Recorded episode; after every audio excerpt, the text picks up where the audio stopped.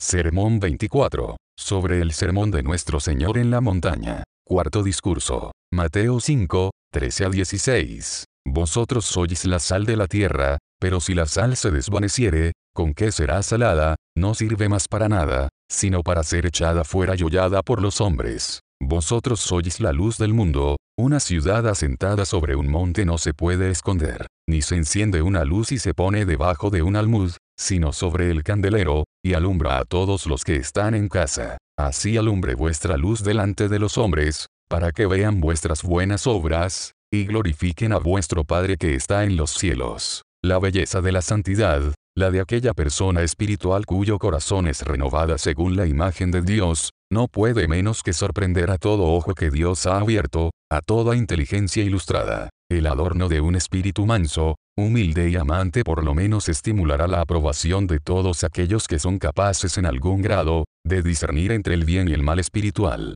Desde el momento en que los seres humanos comienzan a salir de las tinieblas que cubren el mundo voluble y reflexivo, no pueden menos que percibir lo deseable que es el ser transformados así a la semejanza de aquel que nos ha creado. Esta religión espiritual lleva la semejanza de Dios tan claramente impresa sobre sí, que el alma que puede dudar de su origen divino debe estar completamente inmersa en carne y sangre. Podemos decir de esto, en un sentido secundario, aún del mismo Hijo de Dios, que es el resplandor de su gloria, la imagen misma de su sustancia, apaugas mates doxes, autou el brillo de su eterna gloria, y sin embargo tan moderada y suave que aún la criatura humana puede ver a Dios en ella y vivir, carácter te os auto. El carácter, la impresión viva de su persona que es la fuente de belleza y amor, la fuente original de toda excelencia y perfección. Si la religión, por consiguiente, no fuese más allá de esto, los seres humanos no tendrían objeción en seguirla con todo el fervor de sus almas.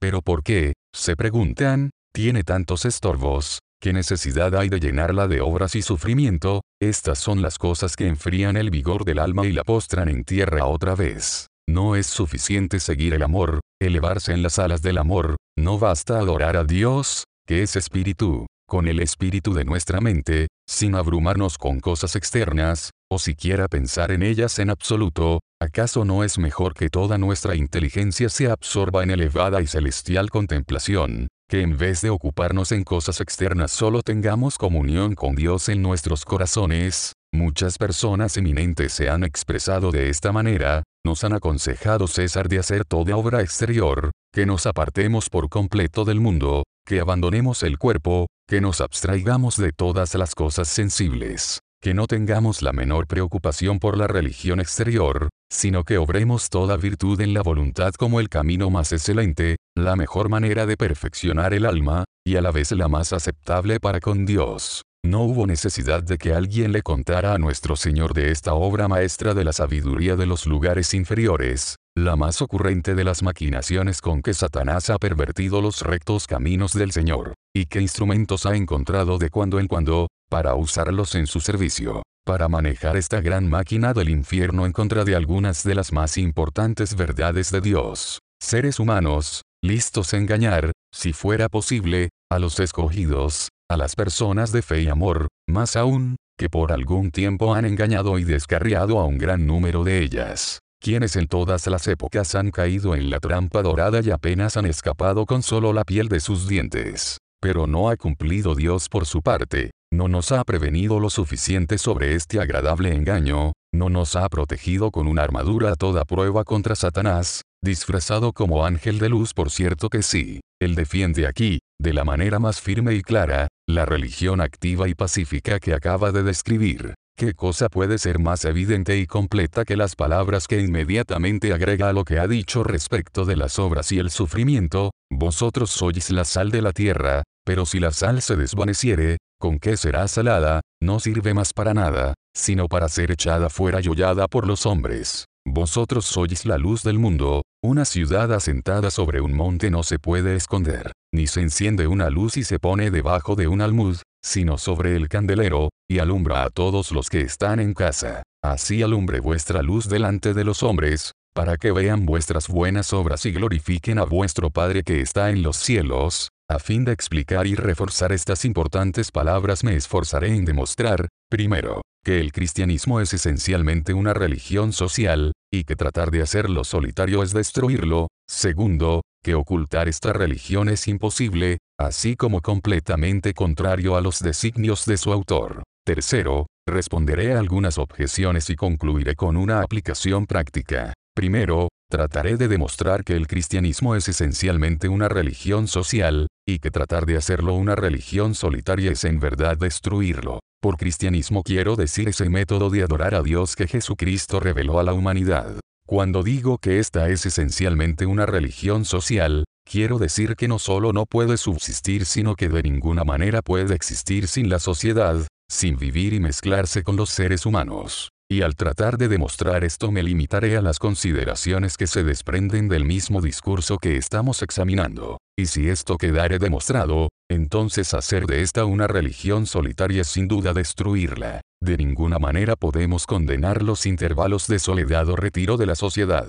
Esto no solo es permitido, sino conveniente, más aún, es necesario, como la muestra la experiencia diaria para todo aquel que ya es un verdadero cristiano o que desea serlo. No podemos pasar un día entero en trato constante con otras personas sin sufrir alguna pérdida en nuestra alma y, en alguna medida, sin contristar al Santo Espíritu de Dios. Necesitamos retirarnos diariamente del mundo, al menos por la mañana y por la tarde, para conversar con Dios, comunicarnos más libremente con nuestro Padre que está en secreto. Ninguna persona de experiencia puede condenar aún más largos periodos de retiro religioso, siempre que no ocasionen negligencia de las tareas terrenales donde la providencia de Dios nos ha colocado. No obstante, tal retiro no debe absorber todo nuestro tiempo, pues ello sería destruir y no fomentar la religión verdadera. Porque la religión descrita por nuestro Señor en las palabras antecedentes no puede subsistir sin la sociedad, sin que vivamos y conversemos con otros seres humanos de lo que se deduce que varios de sus consecuencias más esenciales no tendrían cabida si no tenemos relación con el mundo. Por ejemplo, en el cristianismo no hay disposición más esencial que la mansedumbre. Ahora bien, como esto implica conformidad para con Dios, o paciencia en el dolor y la enfermedad, aquella puede subsistir en el desierto, en la celda de un ermitaño, en total soledad, sin embargo, como también incluye la afabilidad, la cortesía y los padecimientos, no puede tener entidad, ni tener lugar bajo el cielo sin trato con los demás seres humanos. Así que intentar transformarla en una virtud solitaria es destruirla sobre la faz de la tierra. Otra parte necesaria del verdadero cristianismo es la pacificación o hacer el bien. Que esto es igualmente esencial a las otras partes de la religión de Jesucristo no puede argumentarse con más fuerza, y sería absurdo buscar cualquiera otro que el hecho de estar incluido en el plan original que él ha establecido como los fundamentos de su religión. Por tanto, dejar esto de lado es el mismo atrevido insulto contra la autoridad de nuestro gran maestro que dejar de lado la misericordia, la pureza de corazón, o cualquier otra parte de su institución. Sin embargo, uno puede preguntarse no será oportuno conversar solo con personas buenas, solo con aquellos que conocemos como mansos y misericordiosos, puros de corazón y de vida santa, no es mejor abstenerse de toda conversación o trato con personas de carácter opuesto, con personas que no obedecen, que tal vez no crean, al Evangelio de nuestro Señor Jesucristo, el consejo de San Pablo a los cristianos de Corinto parece favorecer esto, os he escrito por carta, que no os juntéis con los fornicarios. Y por cierto que no es aconsejable su compañía, o con cualquiera de los obradores de iniquidad, así como tener alguna familiaridad, o una estrecha amistad con ellos. Contrario continuar una intimidad así con los tales de ninguna manera es conveniente para un cristiano, porque se expone a muchos peligros y acechanzas, de los cuales no tendrá esperanza de escapar fácilmente. Empero, el apóstol no nos prohíbe tener tratos ni aun con las personas que no conocen a Dios, pues, en tal caso, dice él, os sería necesario salir del mundo, lo cual no podría aconsejarles nunca. Pero, añade, si alguno llamándose hermano, que profesa ser cristiano, fuere fornicario, o avaro, o idólatra, o maldiciente, o borracho, o ladrón, más bien os escribí que no os juntéis con ninguno que sea así, con el tal ni aun comáis. De esto necesariamente se deriva que debemos romper toda familiaridad, toda intimidad de relaciones con gente así. Mas no lo tengáis por enemigo, dice el apóstol en otra parte, sino amonestadle como a un hermano, mostrando claramente que aún en tales casos no debemos renunciar a la comunión con él. De manera que aquí no existe un consejo para separarnos por completo de las malas personas. En verdad, estas palabras nos enseñan todo lo contrario. Mucho más lo hacen las palabras de nuestro Señor, quien tan lejos está de aconsejarnos romper todo trato con el mundo, que sin dicho trato, según su descripción del cristianismo, no podríamos ser cristianos. Sería muy fácil mostrar que cierto trato con personas irreligiosas e impías es absolutamente necesario a fin de ejercitar todo el poder del carácter que él ha descrito como el camino del reino, que es absolutamente necesario para ejercitar por completo la pobreza de espíritu, de la compasión, y de toda otra virtud que tiene un genuino lugar en la religión de Jesucristo. Por cierto, dicho trato es necesario para la existencia misma de algunas de estas virtudes, de la mansedumbre, por ejemplo, que en vez de exigir ojo por ojo y diente por diente, más bien requieren o resistáis al malo, antes, a cualquiera que te hiera en la mejilla derecha, vuélvele también la otra, de aquella misericordia por la cual amamos a nuestro enemigo, bendecimos al que nos maldice, hacemos bien al que nos aborrece, y oramos por los que nos ultrajan y nos persiguen, y de esa complicación de amor y de toda santa disposición que se practica al sufrir por causa de la justicia. Ahora bien, es evidente que nada de esto existiría si solo tenemos trato con personas verdaderamente cristianas. Por cierto, si nos apartáramos por completo de los pecadores, no podríamos corresponder a aquel carácter que nuestro Señor nos da en estas mismas palabras, vosotros, cristianos, vosotros que sois humildes, serios y mansos, vosotros que tenéis hambre de justicia, que amáis a Dios y a los seres humanos, que hacéis bien a todos y por consiguiente, sufrís el mal, vosotros, sois la sal de la tierra, en su misma naturaleza está el sazonar todo lo que les rodea. La naturaleza de ese sabor divino que está en ustedes, es dilatarse hacia todo lo que toquen, diseminarse por todas partes hacia todos aquellos con quienes tratan. Esta es la gran razón por la cual la providencia de Dios los ha mezclado con otros seres humanos, de modo que cualquiera gracia que ustedes hayan recibido de Dios pueda comunicarse a otros por intermedio suyo, a fin de que toda buena disposición, y palabra y obra suya, pueda tener influencia sobre ellos también. De esta forma se refrenará de alguna manera la corrupción que existe en el mundo, y al menos una pequeña parte será salvada de la infección general, y se volverá santa y pura delante de Dios a fin de que trabajemos con más empeño para sazonar cuanto podamos con toda santa y celestial disposición, nuestro Señor procede a mostrarnos la situación desesperada de quienes no comparten la religión que han recibido, quienes, en verdad, no pueden dejar de hacerlo, mientras permanezca en sus propios corazones. Si la sal se desvaneciere, ¿con qué será salada? No sirve más para nada, sino para ser echada y hollada por los hombres, si ustedes que eran santos y tenían una mentalidad celestial,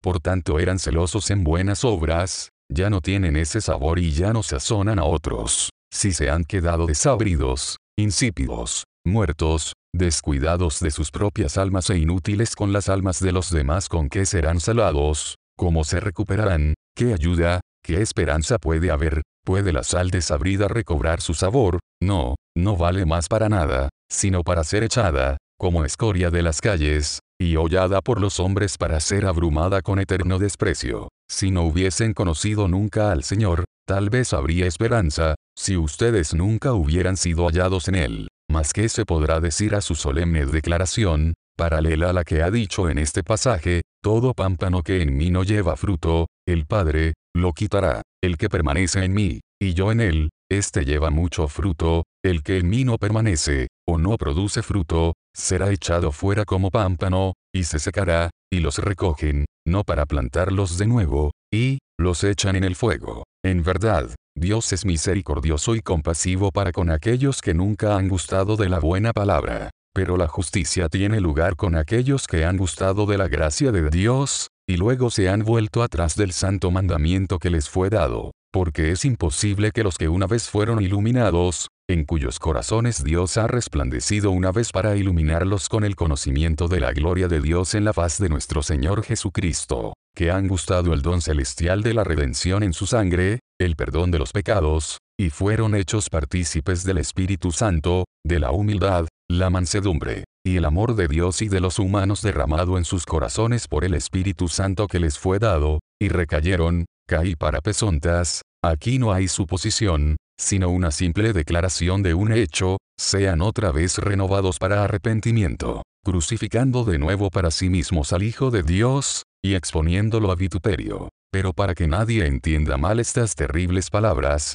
debe observarse cuidadosamente, 1. ¿Quiénes son aquellos de los que aquí se habla? A saber, los que una vez fueron iluminados, que solo gustaron el don celestial, y por consiguiente fueron hechos partícipes del Espíritu Santo, de manera que la Escritura no se ocupa de los que no han experimentado estas cosas. 2. ¿Cuál es la recaída de la que se habla aquí? Es la de una absoluta y total apostasía. Un creyente puede caer, pero no por completo. Puede caer y volver a levantarse. Y si cae, inclusive en pecado, aún este caso terrible no es desesperado. Pues abogado tenemos para con el Padre, a Jesucristo el justo, y Él es la propiciación por nuestros pecados. Sin embargo, que tenga mucho cuidado, no sea que su corazón se endurezca por el engaño del pecado, no sea que se hunda más y más, hasta caer por completo, hasta que llegue a ser como sal que ha desvanecido, porque si pecáramos voluntariamente después de haber recibido el conocimiento experimental de la verdad,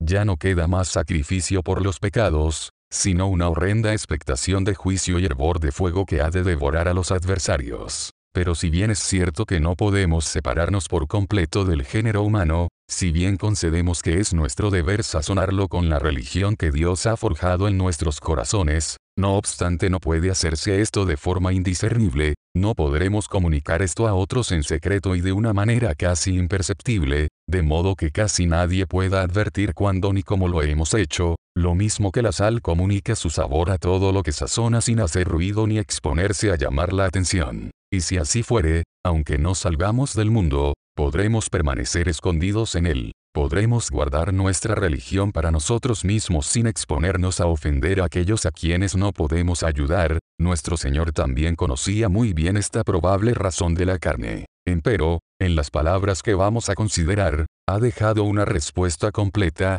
al explicar la cual procuraré, como me propuse hacerlo en segundo lugar, mostrar que es imposible ocultar la religión verdadera mientras permanece en nuestros corazones, lo cual es enteramente contrario a los designios de su gran autor. Primero, para cualquiera que tenga la religión de Jesucristo es imposible esconderla. Esto lo aclara el Señor, sin dejar lugar a la menor duda, con una doble comparación, vosotros sois la luz del mundo, una ciudad asentada sobre un monte no se puede esconder, vosotros cristianos sois la luz del mundo. Ustedes los cristianos son la luz del mundo en razón de sus disposiciones y acciones. Su santidad los hace tan conspicuos como el sol en medio del cielo. Así como no pueden salirse del mundo, así tampoco pueden permanecer en él sin dejarse ver por el género humano. No les es dado huir de los seres humanos, y mientras estén entre ellos, será imposible ocultar su humildad y mansedumbre y aquellas otras disposiciones por las cuales aspiran a ser perfectos,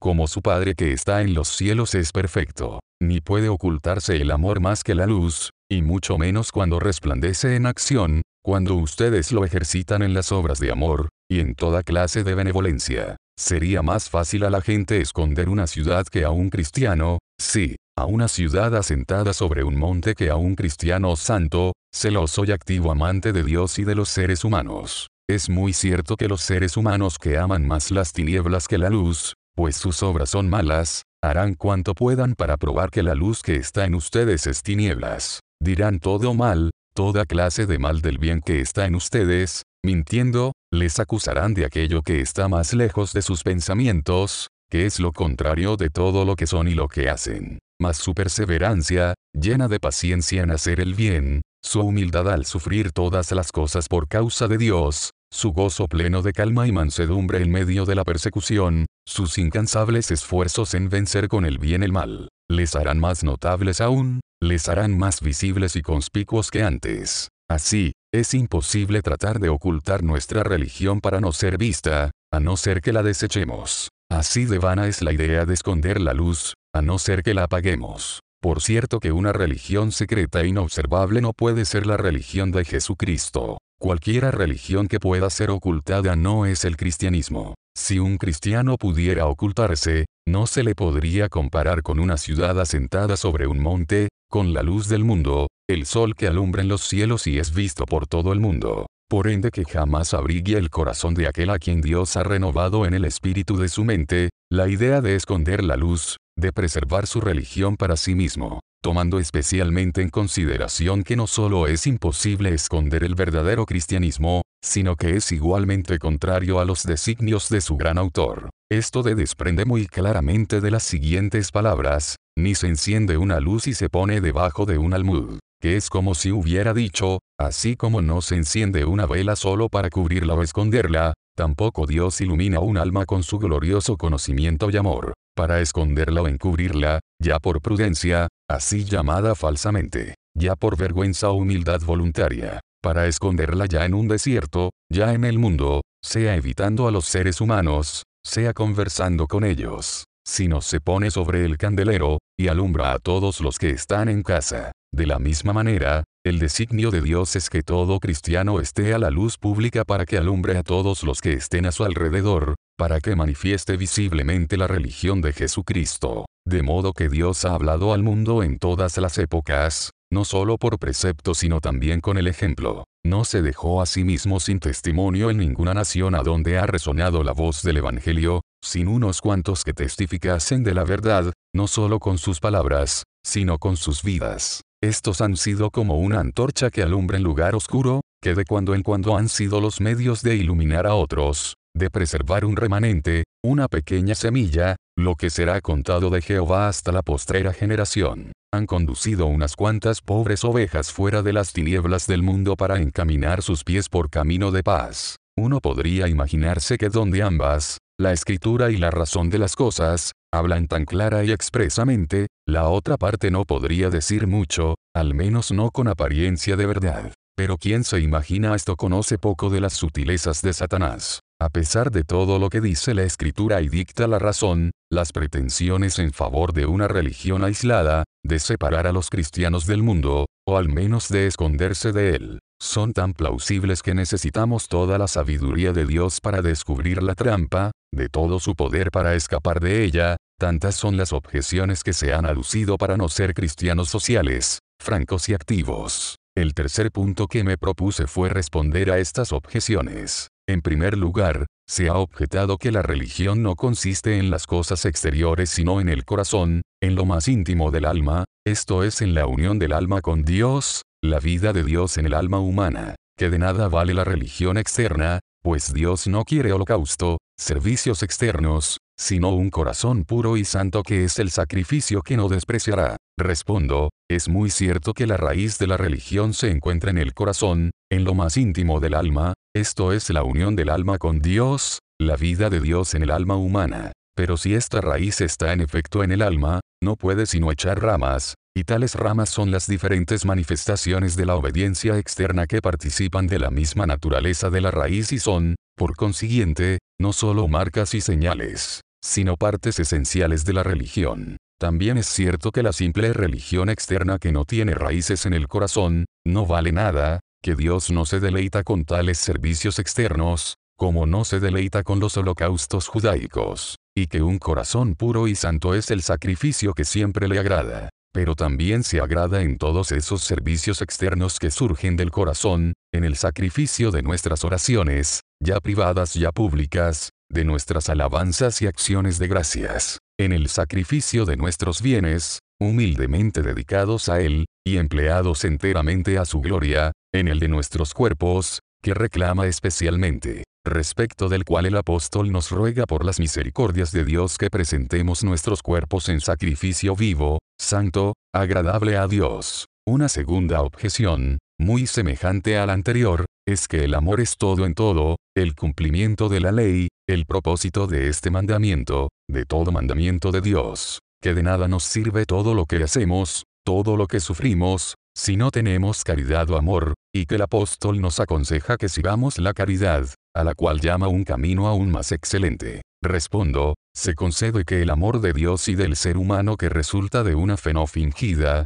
es todo en todo, el cumplimiento de la ley, el fin de todo mandamiento de Dios, que es muy cierto que sin este amor todo lo que hacemos, todo lo que sufrimos, de nada vale. Pero no se sigue de esto que el amor sea todo, en todo, en el sentido de que supere a la fe o a las buenas obras. Es el cumplimiento de la ley, no para librarnos de ella, sino porque estamos obligados a obedecerla. Es el fin de todo mandamiento puesto que todo mandamiento guía al amor donde tiene su centro. Concedemos que de nada vale todo lo que hacemos o sufrimos sin amor, pero con todo, cualquiera cosa que hagamos o suframos con amor, aunque no sea más que sufrir reproches por causa de Cristo, o dar un vaso de agua en su nombre, no perderá en manera alguna su recompensa. Pero, no nos aconseja el apóstol que sigamos el amor, y no la llama un camino aún más excelente, nos aconseja que sigamos el amor, pero no exclusivamente. Sus palabras son seguid el amor y procurad los dones espirituales. Sigan el amor estén prestos a gastar sus vidas por sus hermanos. Sigan el amor y hagan bien a todos los seres humanos según se presente la oportunidad. En el mismo versículo en que llama al amor un camino aún más excelente aconseja a los corintios que deseen además otros dones, y que los deseen con fervor. Procurad los mejores dones, dice, mas yo os muestro un camino más excelente, más excelente que cual cosa, que los dones de sanidades, de géneros de lenguas y de interpretaciones mencionados en el versículo anterior, pero no más excelente que el camino de la obediencia. El apóstol no está hablando de esto, ni tampoco de la religión externa. De manera que este texto está muy lejos de ser aplicable al asunto. Pero supongamos que el apóstol hubiera estado hablando de la religión externa lo mismo que de la interior. Supongamos que al hacer la comparación hubiese dado decididamente la preferencia a la última. Supongamos que hubiese preferido, como muy bien pudo haberlo hecho, un corazón amante a toda clase de obra externa. A pesar de todo esto, no se seguiría que podríamos rechazar la una o la otra. No, Dios las juntó desde el principio del mundo, que nadie las separe. Pero Dios es espíritu, y los que le adoran, en espíritu y en verdad es necesario que le adoren. ¿No es esto suficiente? No debemos emplear en esto todas las facultades de nuestra mente, no es cierto que al ocuparse de cosas externas, el alma se entorpece de tal manera que no puede elevarse a una santa contemplación, no modera el vigor de nuestros pensamientos, no tiende naturalmente a estorbar y a distraer la mente, al paso que Pablo dice, quisiera, pues, que estuvieseis sin congoja, y que sin impedimento os acerquéis al Señor. Respondo, Dios es espíritu, y los que le adoran, en espíritu y en verdad es necesario que le adoren, cierto, y esto basta. Debemos emplear en ello todas las facultades de nuestra mente. Pero yo preguntaría, ¿qué cosa es adorar a Dios? Un espíritu, en espíritu y en verdad, es adorarle en nuestro espíritu. Adorarle como solo los espíritus pueden adorar, es creer en Él como un ser sabio, justo, santo, cuyos ojos son demasiado puros para ver la iniquidad, y sin embargo, misericordioso, piadoso y paciente, que perdona la iniquidad, las transgresiones y los pecados, cargando sobre sí nuestros pecados y aceptándonos en el amado. Es amarlo, deleitarse en él, desearlo de todo nuestro corazón, mente y alma y fuerzas. Es imitar a aquel a quien amamos, purificándonos así como él es puro. Es obedecer a aquel a quien amamos y en quien creemos, en pensamiento, palabra y obra. Por consiguiente, uno de los modos de adorar a Dios en espíritu y en verdad es guardar sus mandamientos exteriores. El glorificarle, pues, en nuestros cuerpos, lo mismo que en nuestras almas. Desempeñar nuestras obras externas con nuestros corazones levantados hacia Él. Hacer de nuestras ocupaciones diarias un sacrificio a Dios.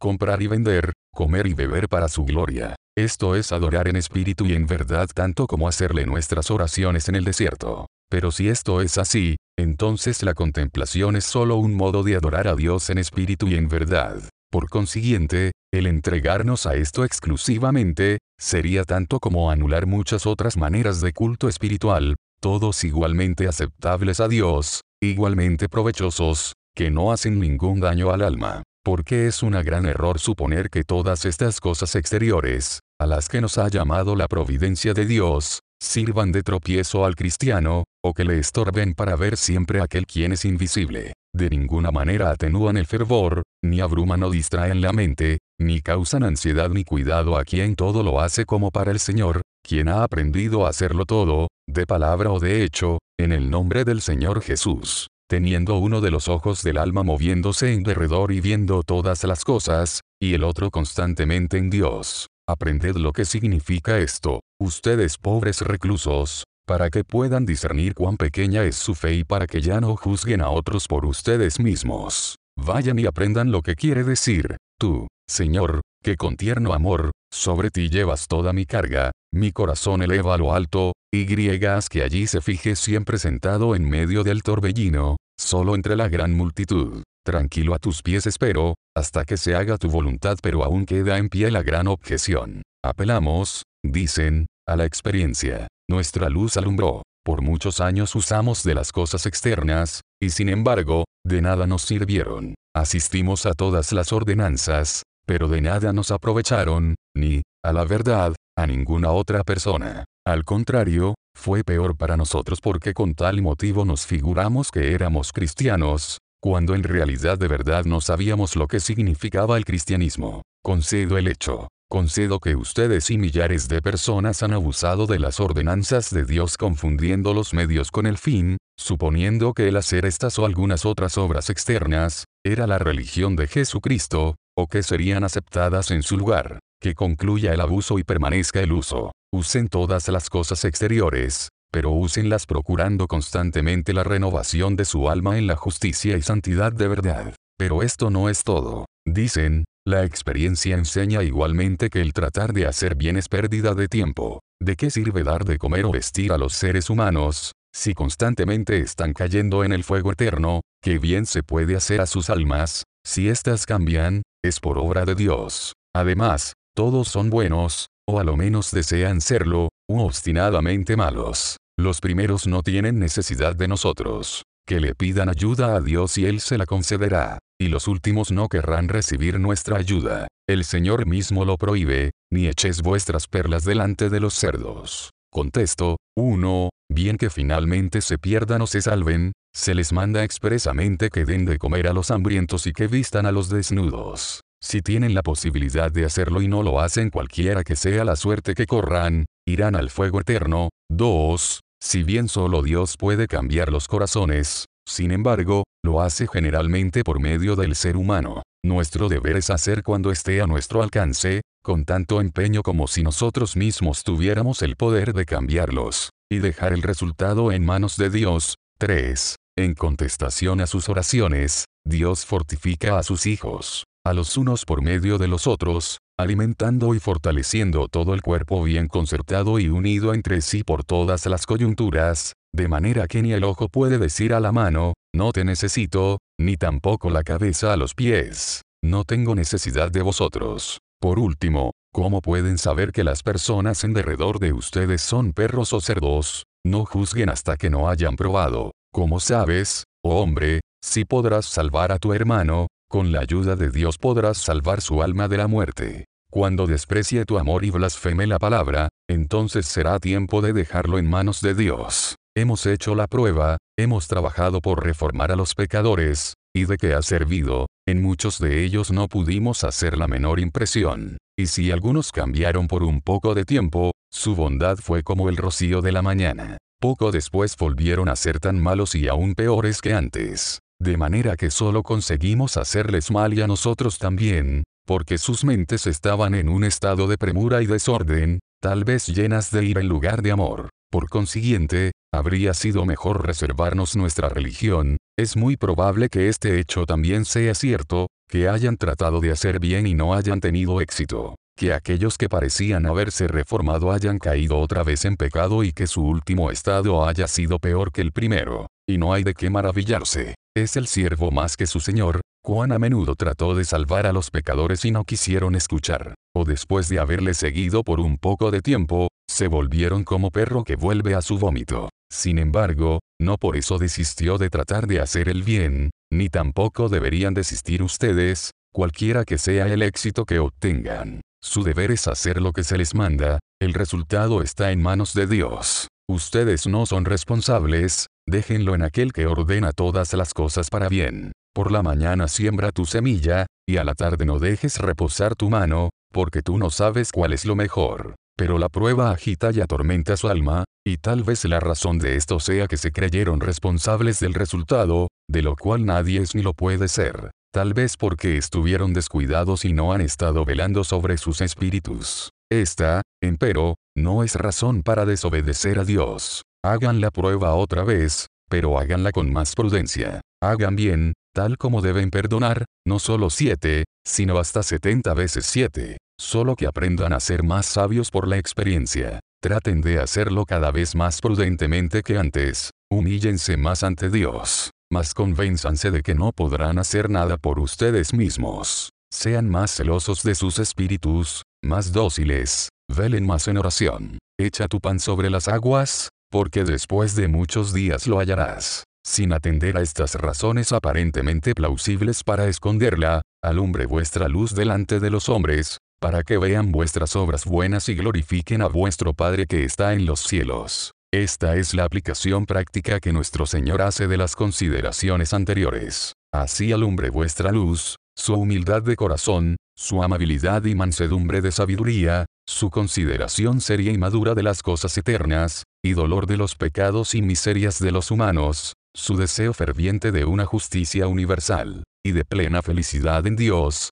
su tierna y buena voluntad para con todo el género humano, y amor ferviente a su supremo benefactor. Procuren no esconder esta luz con que Dios ha iluminado su alma, sino dejen que alumbre delante los hombres, ante todos aquellos entre quienes vivís, en todo el curso de sus vidas, que alumbre aún más eminentemente en sus acciones, al hacer toda clase de bien a todos a los seres humanos, y en sufrir por causa de la justicia, al mismo tiempo que se gozan y alegran sabiendo que vuestro galardón es grande en los cielos. Así alumbre vuestra luz delante de los hombres, para que vean vuestras buenas obras, así de lejos deben estar los cristianos de procurar o desear ocultar su religión. Al contrario, sea su deseo el no ocultarla, el no poner la vela debajo del almud. Tengan cuidado de ponerla sobre el candelero, para que alumbre a todos los que están en casa. Solo que deben procurar no buscar su propia alabanza, no desear ninguna honra para ustedes mismos. Sea su único deseo que todos los que vean sus obras buenas,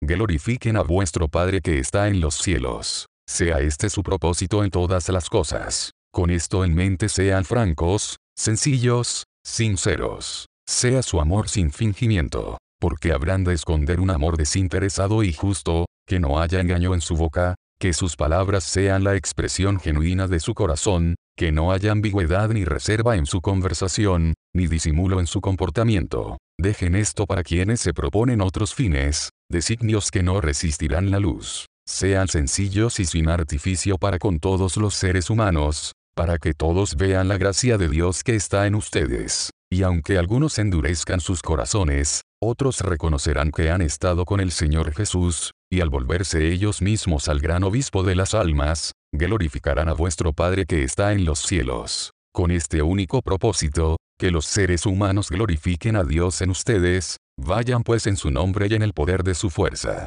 No se avergüencen de estar solos, siempre que sea en los caminos de Dios que la luz que está en su corazón alumbre en toda buena obra, obras de piedad y obras de misericordia, a fin de aumentar su facultad de hacer bien, renuncien a todo lo que sea superfluo, reduzcan todos los gastos que no sean necesarios, de alimento, vestido y mobiliario, sean buenos administradores de los dones de Dios, aun de estos dones inferiores. Eviten toda pérdida de tiempo, toda ocupación inútil e innecesaria, y todo lo que te viniere a la mano para hacer, hazlo según tus fuerzas. En una palabra, llénense de amor y de fe, hagan el bien, sufran el mal, y estén en esto siempre firmes y constantes, en efecto, creciendo en la obra del Señor siempre, sabiendo que vuestro trabajo en el Señor no es vano.